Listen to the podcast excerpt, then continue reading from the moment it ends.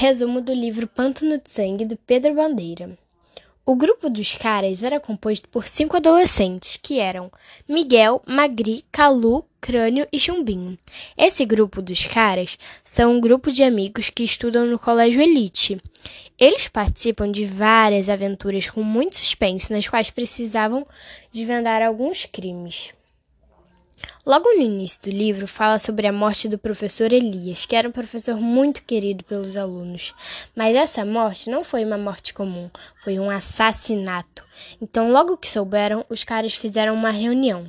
E Crânio, inconformado com aquilo, é, com aquilo, achou que Elias foi assassinado, porque viu alguma coisa que não deveria quando foi ao Pantanal Mato Grossense. Crânio achava que não era apenas um roubo comum, diferente dos outros integrantes do grupo, que achavam que era apenas um roubo.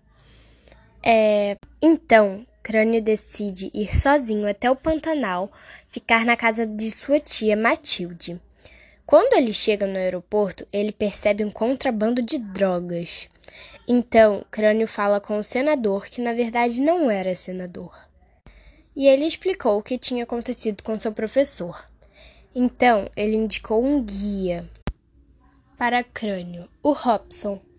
Crânio tinha levado alguns slides com ele com fotos do professor de lugares que ele tinha passado. É... Mas depois de visitar o senador, todos os slides que Crânio tinha levado sumem, somem.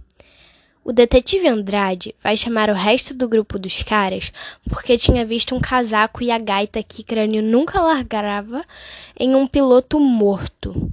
Robson e Crânio estavam sentindo um cheiro muito ruim. E quando foram ver, estavam num cemitério de jacarés. E do nada, Robson some. Enquanto crânio andava procurando Robson, ele achou vários corpos de seres humanos mortos. E nisso, Crânio acaba sendo pego pelos traficantes. E nisso, ele descobre que ele descobre que quem comanda todo esse tráfico é o Ente. Mas ele não sabia quem era esse tal de Ente. É, então, após o grupo dos caras e o detetive Andrade chegarem, eles foram procurando pistas e no final descobriram que a grande comandante desse tráfico é... era quem menos suspeitavam, quem menos imaginariam que era.